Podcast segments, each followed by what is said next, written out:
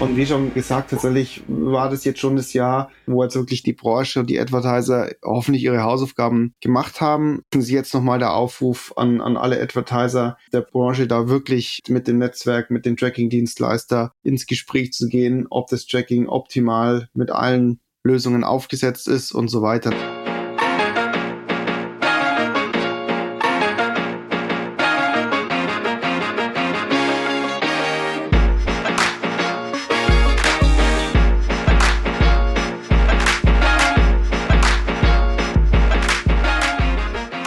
Willkommen zum zweiten Teil vom grandiosen Jahresrückblick 2023 im Affiliate Marketing in einer Kooperation mit Affiliate Talks und Next Level Affiliate Marketing. Wir beiden haben uns zusammengeschlossen und den Jahresrückblick für dieses Jahr gemacht. Wenn ihr den ersten Teil noch nicht gehört habt, seppt einfach mal zurück. Zwei Wochen vorher haben wir den zusammen gemacht. Im zweiten Teil sprechen wir weiter über neue Publisher, den User Consent. Wie geht's weiter mit Tracking?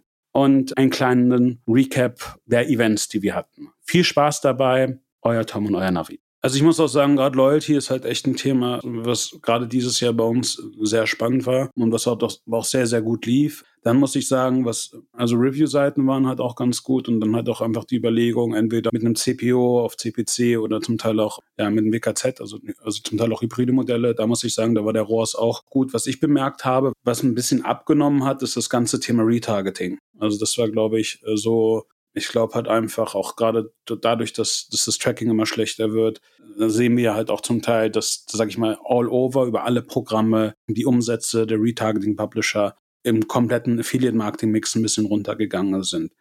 Sonst, was ich auch noch gesehen habe, was viel dazu kam, waren halt, sage ich mal, gerade in diesem Jahr relativ viele On-Page-Publisher, die halt gewisse, sage ich mal, Geschäftsmodelle ja, kopieren, einfach die Technologie weiterzuführen. Also da, da hat man jetzt auch eine größere Auswahl. Sonst, sonst muss ich sagen, ja, gibt's halt jetzt auch gerade ein, ein, paar neue Modelle, hatten wir auch gerade im Vorgespräch auch gesehen, die jetzt auch gerade funktionieren, gerade in Richtung Influencer-Marketing, Generated Content, wo ich halt auch glaube, dass, ähm, dass es sehr, sehr spannend sein kann, aber was auch, glaube ich, gerade jetzt gerade am Anfang steht, wo wir, glaube ich, 2024 im Rückblick wahrscheinlich noch mehr drauf eingehen können. Ja, Genau, da hat ja auch Avin eine interessante Aussage letztendlich gemacht, dass gerade eben außerhalb von Deutschland viel mehr mit Tech-Publishern aller Art gearbeitet wird, mit einer teils tatsächlich gar nicht unberechtigten, hast du ja auch gesagt, eben im Vorfeld Vorsicht gegenüber Tech-Publishern eben aller Art, also von Browser-Extensions, On-Page-Partnern, Targeting etc. Grundsätzlich aber eben von Avon die Aussage, dass hier, wenn man Umsätze vergleicht, Märkten außerhalb von, von Dach, dass da wirklich Riesenunterschiede sind. Und da bin ich auch äh, gespannt jetzt mit KI etc., Aufklärung und der Veränderungen, ob wir da ja letztendlich auch Veränderungen in Deutschland mit, miterleben. Ja, aber ich glaube, da geht's halt einfach auch darum, also wir, also wir sehen die Trend, also den Trend gerade in Amerika, wo wir auch einige Kunden haben oder auch, sage ich mal, in Osteuropa, Asien, wo, sage ich mal, gerade das Tech-Thema wesentlich verstärkter ist ich glaube, da ist einfach der Punkt, dabei geht es auch um Transparenz. Das heißt, da geht es halt einfach auch darum, wieder Daten zu analysieren, mit den Publishern zu reden. Und auch da, also haben wir jetzt einfach auch bei vielen bemerkt, dass, dass sie es zum Teil halt auch gar nicht steuern können. Das heißt, es gibt ja unterschiedliche Placements. Eins davon ist halt als Beispiel auch dann die Extension.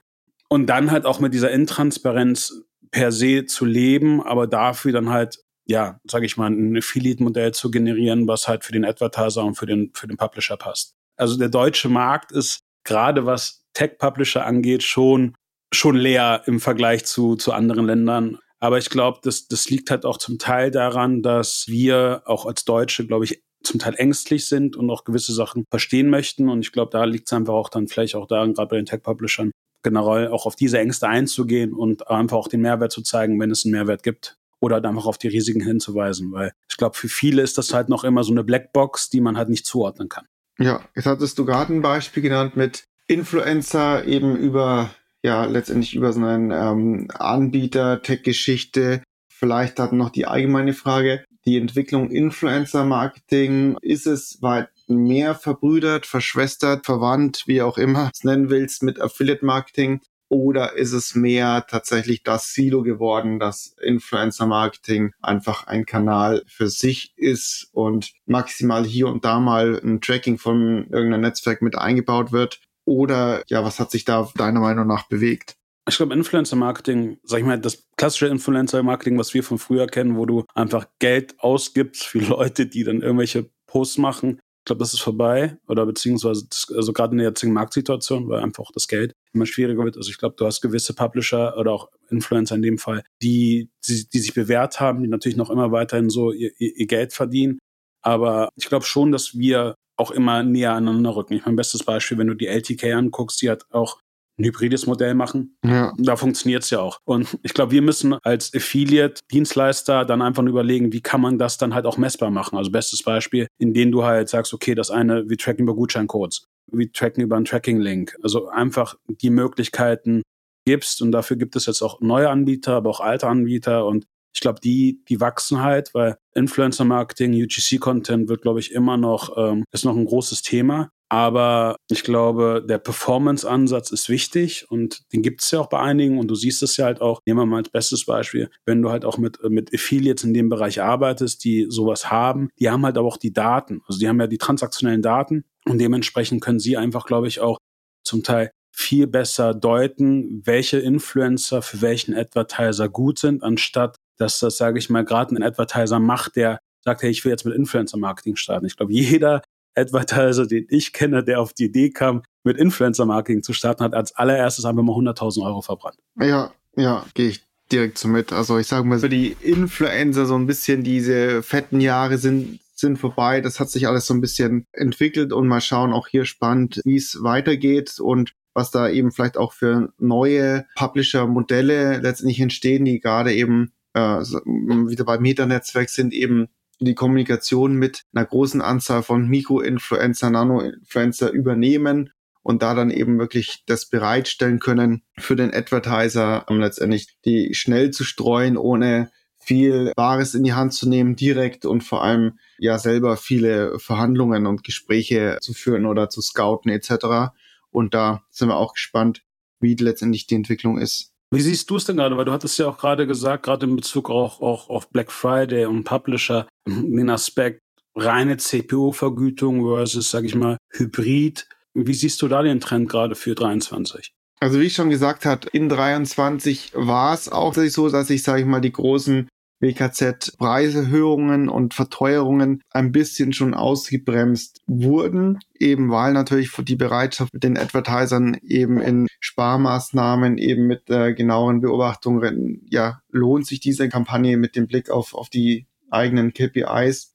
Und das war so der Trend, was aber auch vielleicht gut war, ist, ich glaube, es wurde, da kommen wir eben nochmal drauf, es wurde jetzt schon einiges getan, jetzt vor allem hinten raus nochmal letztendlich die Trackings zu, zu optimieren. Ich glaube schon, dass die Netzwerke jetzt ein bisschen nachträglicher auf ihre Advertiser zugegangen sind und jetzt wir nicht mehr so erschreckend viel Third-Party, veralterte Tracking, fehlende Fallback-Lösungen haben, dass sich das eigentlich ja soweit stabilisiert hat, so dass vielleicht auch die Publisher so sich vielleicht, sag ich mal, beruhigt haben oder eben wieder optimistischer auf die ähm, CPU-Vergütung schauen konnten und dass das dadurch ein bisschen wieder aufgehalten worden ist.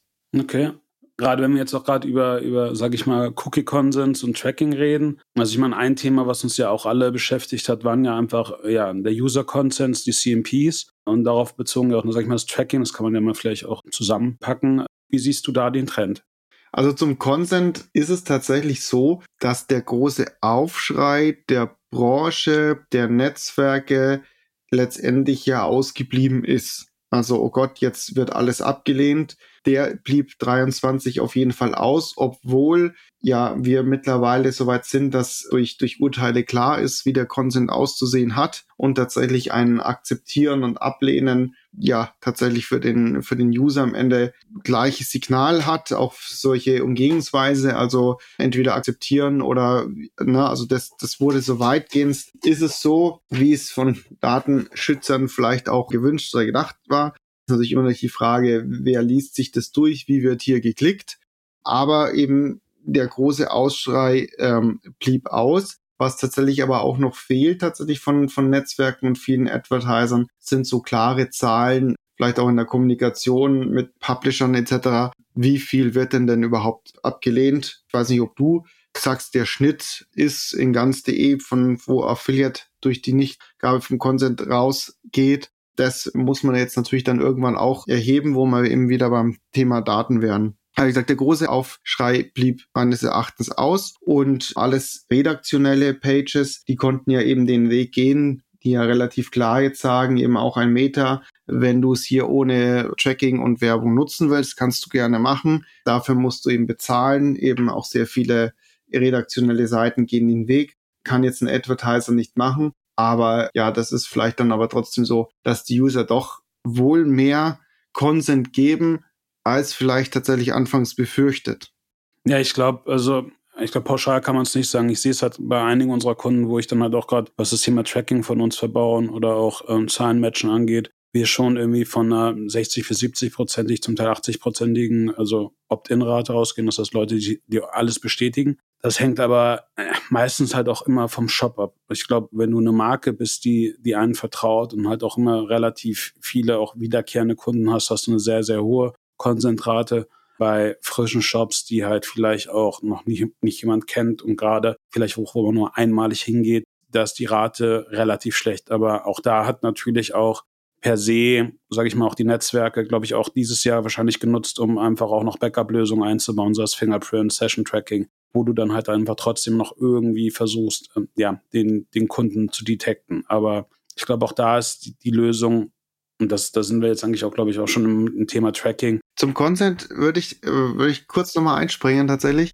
Was ich finde, ein ganz wichtiger Punkt ist, wir hatten es ja, Thema Cashback Loyalty ist ein super großes Vertical bei extrem viel Advertisern in DE sicherlich ein großes Stück vom Publisher-Kuchen. Mhm. Und da weiß ich nicht, inwiefern Netzwerke jetzt schon schnell genug reagiert haben, um ja einzelne Cashback-Partner, die Loyalty-Partner aus diesem Consent rauszunehmen, weil die berufen sich ja auf ihr berechtigtes Interesse. Das heißt, du kannst den Consent ablehnen, aber du willst ja als User deine Payback-Punkte zum Beispiel oder eben deinen Cashback.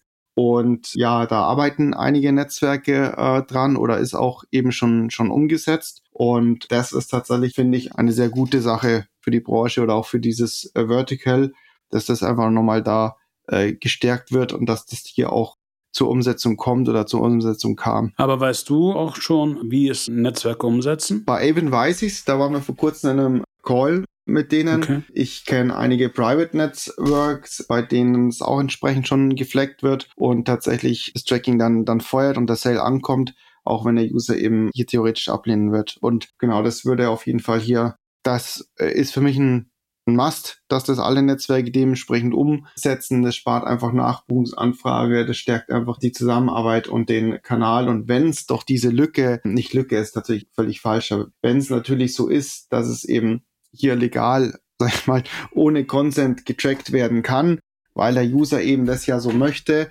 dann wäre es ja tatsächlich total unsinnig, dass er es ablehnen kann und dann hat man wieder diesen Workaround, entweder macht er keine Nachbuchungsanfrage, dann fehlt aber einfach dieser Sale oder letztendlich es bindet unnötig Ressourcen über Nachbuchungsanfrage und ist selber auch wieder ein bisschen happy und ja, drückt natürlich dann den Advertiser und den ganzen Kauf, weil es eben natürlich nicht so geklappt hat, wie der Endkunde sich das gewünscht hat. Und das finde ich, glaube ich, zum Thema Consent noch ein ganz wichtiges Thema.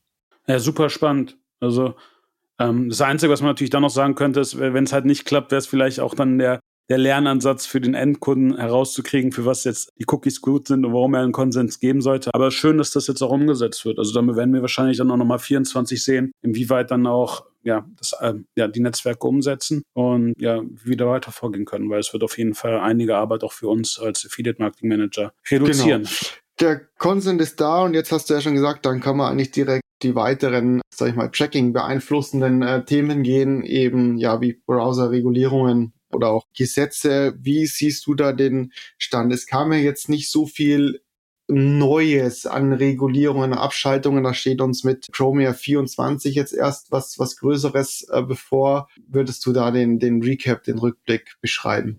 Hi, hier ist euer Navid. Ohne euch wären wir jetzt nicht da, wo wir sind. Ich würde euch aber gerne um was bitten. Bitte abonniert den Kanal, schreibt uns eine Review, entweder bei Spotify, bei Google, bei Apple Music, wo auch immer ihr möchtet, bei Audible, bei Amazon, bei Deezer und teilt einfach unseren Podcast mit so vielen Leuten, wie es geht. Dadurch können wir einfach die Reichweite erhöhen und einfach noch mehr Leute von unserem Online-Marketing-Kanal des Affiliate-Marketings begeistern. Ich danke euch. Ciao. Ja, ich glaube, wir würden sagen, so 23 war auf der einen Seite wahrscheinlich von den Hiobs-Botschaften verhältnismäßig ein, ein gutes Jahr für uns alle. Ich glaube, das Einzige, was ja kam, war das Safari Privacy Update, was jetzt aber gerade eigentlich den Hauptfokus auf deren Privacy Surfing hat. Das heißt, dass das Safari im Privacy Mode halt Parameter wegblockt, ja. was natürlich irgendwann mal auch wahrscheinlich in den normalen Browser eingebaut wird. Das heißt, ein Faktor, der da ist, gerade UTM-Parameter oder sage ich mal prominente Parameter wie eine GCL-ID, also die Click-ID von Google oder die Click-ID von Facebook, werden dann rausgeblockt. Da gibt es aber jetzt ja auch genug Workarounds, indem man dann einfach mal den Parameter auf einen anderen Parameter abspeichert und dann halt übergibt.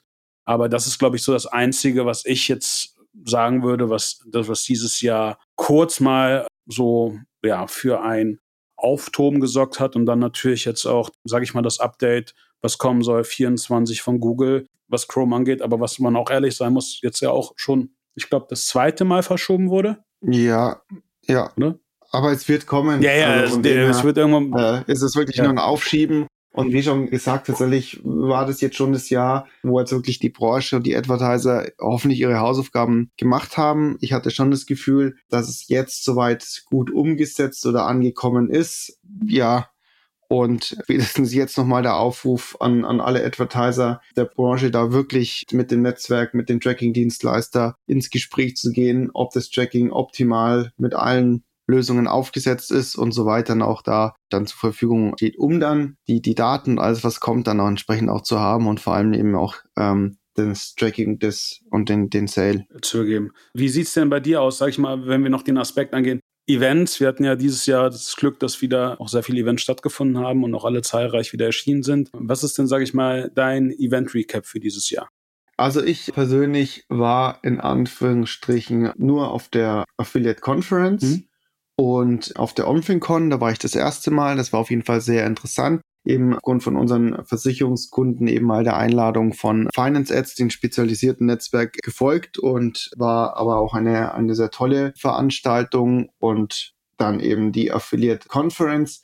Wobei hier letztlich, die hatten zum ersten Mal ja ihre App, Termine auszumachen. Und da sage ich mal, das hat der Hauptkonferenz der Bühne, sag mal, den ein oder anderen Zuhörer gekostet weil da eben sehr viel Treffen und Meetings an den Meeting Points und in den Gängen stattgefunden hat. Und zusätzlich fand ich die Workshop-Themen auch nochmal so ein Ticken spannender als den ein oder anderen Bühnenvortrag. Und da muss ich sagen, war tatsächlich so, dass viel auf den Gängen in den Workshop-Sälen drin waren und leider so diese großes Konferenzfeeling im, im Hauptsaal da ein bisschen dann kleiner ausgefallen ist, was natürlich für die Speaker dann an der, der Stelle unheimlich schade war. Aber insgesamt, wie du schon gesagt hast, viele Webinare, Online-Meetings, die sind tatsächlich wieder zurückgegangen. Die Leute haben äh, Bock drauf, sich zu treffen, sich zu sehen. Und er war ja letztendlich wieder ein äh, Knall und ja, letztendlich, das war mein, mein Recap. Die Branche trifft sich wieder. Sie hat viel zu reden anscheinend, viel zu treffen, sich persönlich zu treffen. Und ja, was ich ein bisschen vermisse, ich finde tatsächlich zu Corona-Zeiten gab es eine richtige Webinarflut. Und da muss ich sagen, so Richtung Branchen gegenüber Wissenstransfer, den fand ich tatsächlich in der Zeit ein bisschen stärker. Also jetzt hat man die Konferenz ihre Vorträge, aber da ist man auch immer sehr gerne abgelenkt, sich Geschäftspartnern äh, oder auf Termine zu treffen und dann nicht die voll zu verfolgen. Und ja, das ist so ein bisschen mein Recap für dieses Jahr. Aber tatsächlich habe ich die OMR und die Demexco, die beiden großen, nicht nur Affiliate-Events, habe ich persönlich dieses Jahr geskippt. Ja, also ich war auf der, auf der OMR, die war super, also bumsvoll, aber wo, sage ich mal, wir aus dem Affiliate-Marketing waren, war sehr spannend. Ich muss auch sagen, ich, ich fand es auch sehr interessant, dass viele das mehr Partner und auch mehr, auch Netzwerke immer mehr in diese Premium-Hallen kommen. Das heißt auch irgendwie auch gefühlt sichtbar bei Affiliate Marketing in meinen Augen präsenter.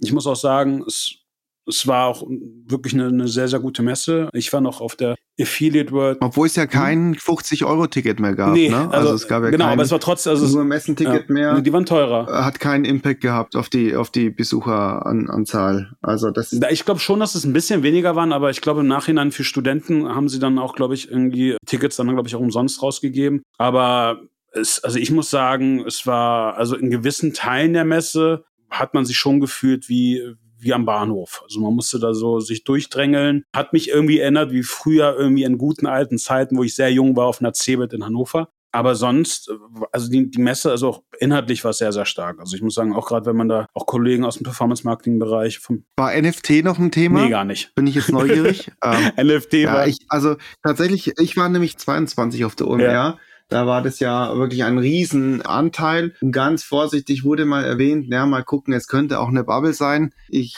glaube, ich, ich mag jetzt hier nicht so eine tragweitende Aussage äh, treffen, aber wenn du schon sagst, das war fast gar kein Thema mehr und 22 war davon tatsächlich sehr stark geprägt, ja, das bleibt so spannend am Rande.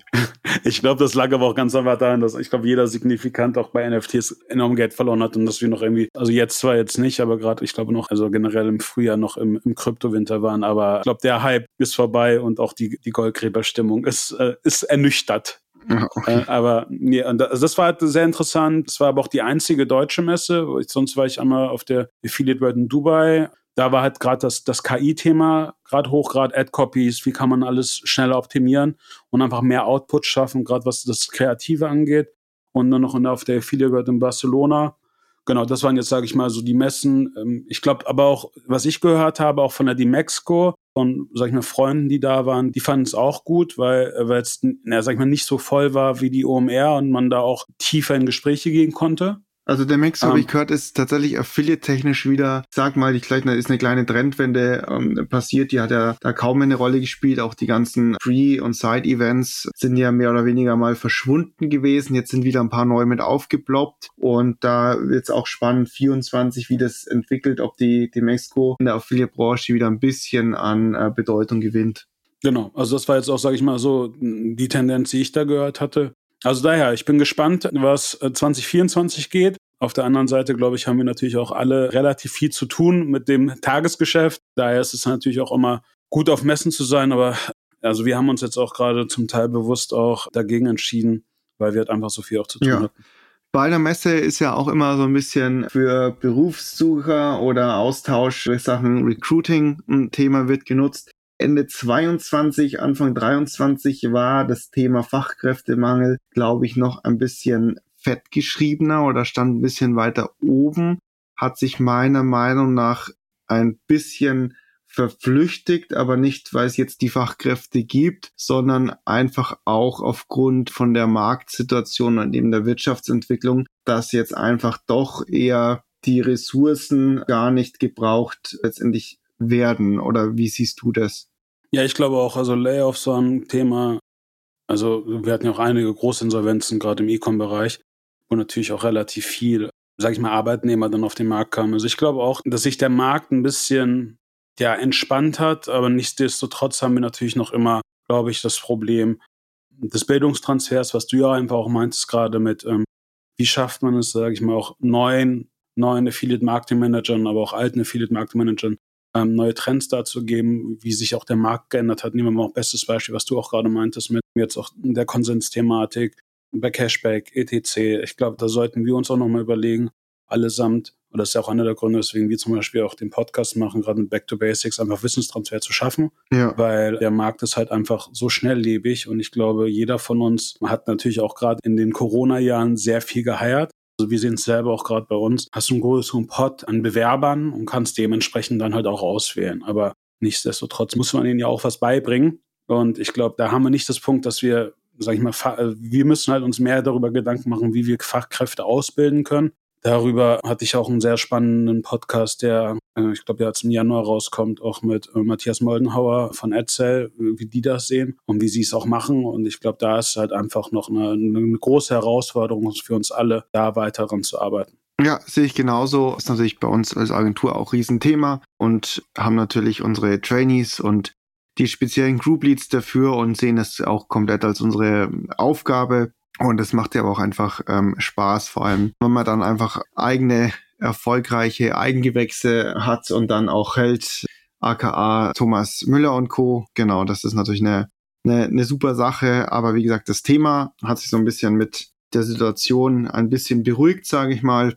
Und bleibt natürlich aber weiterhin eine große Aufgabe und ist ja natürlich auch extrem wichtig für die Branche eben mit den ganzen Änderungen, die auch passieren in Sachen KI und Tracking. Aber da kann ich jetzt eigentlich nur das wiederholen, was du gerade schon gesagt hast. Aber wie seht ihr das bei euch? Ich weiß auch, der Markus war ja auch immer ein Verfechter auch gerade von also Remote, aber ich meine, ihr habt ja auch ein, ein sehr, sehr schönes Büro.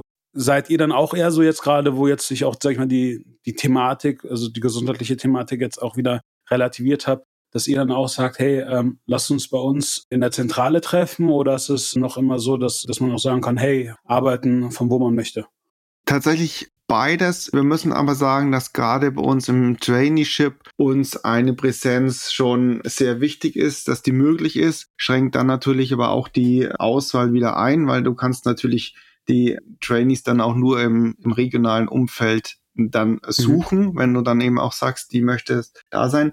Das ist aber tatsächlich schon im Moment bei uns so der Fall, dass zumindestens, ich sag mal, dieses klassische drei zu zwei dann möglich ist oder natürlich bestenfalls täglich im Büro, wenn sie natürlich dann auch im Kreis Augsburg herkommen, unsere Trainees, weil das einfach tatsächlich noch ein anderes Lernen ist. Und ich muss tatsächlich auch sagen, dass wir gerade im Affiliate bei uns tatsächlich noch eine ganz lebendige Bürokultur letztendlich haben, aber natürlich auch als Expose 360 remote komplett anbieten. Also schon Affiliate Manager haben, die einige Kilometer weiter weg sitzen und man kann im Endeffekt auch, auch zeitlich begrenzt darf arbeiten, wo man eben letztendlich möchte. Aber tatsächlich finde ich, ist das ganz wichtig, dass man es individuell mit der Person macht. Was natürlich Corona gebracht hat, ist die Infrastruktur tatsächlich theoretisch auch komplett remote auszubilden. Aber ich finde schon, es ist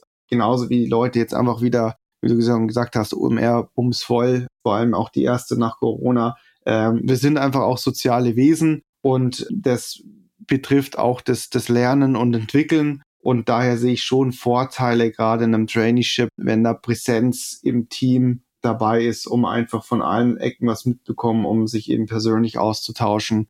Und ja, aber wir möchten auch niemanden irgendwie was, was zumachen und werden eben letztendlich da auch eben offen zu sagen, okay, wir gestalten es so, weil du willst es unbedingt, du willst es unbedingt bei uns lernen, du sitzt aber so und so viele Kilometer entfernt, lass uns hier eine Lösung finden.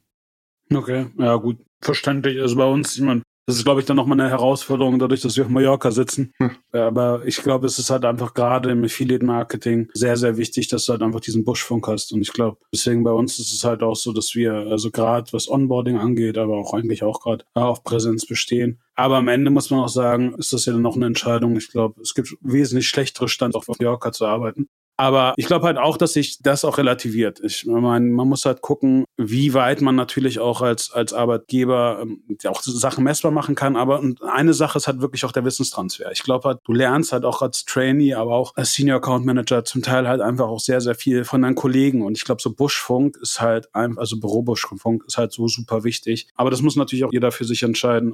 Ja gut, Tom, was haben wir denn noch? Ja, ja. Wir haben tatsächlich nichts mehr. und fand es auf jeden Fall super spannend. Ich kann noch mal, aber ich glaube, wir haben so das Wichtigste überrissen und haben, glaube ich, hoffentlich nichts Wichtiges ausgelassen. Ansonsten meldet euch natürlich bei uns. Aber wie gesagt, fand den Austausch wieder super genial mit dir und ich hoffe, alle hatten jetzt auch Spaß beim, beim Anhören. Und ja, von dem her hätte ich soweit nichts mehr zu sagen. Ich muss auch noch sagen, also vielen lieben Dank auch fürs Hören. Gute, schöne und Feiertage, bleibt gesund und guten Rutsch ins neue Jahr und dann, dann werden wir uns 2024 wieder hören. Auch hoffentlich in dieser Konstellation. Ich, ich würde mich riesig freuen. Ich muss sagen, es war sehr schön letztes Jahr, dieses Jahr und auch hoffentlich die Folgejahre. Und bleibt dem Affiliate Marketing treu. Euer Navid und euer Tom. Ciao. Ciao. Ciao. Vielen Dank fürs Anhören. Ciao.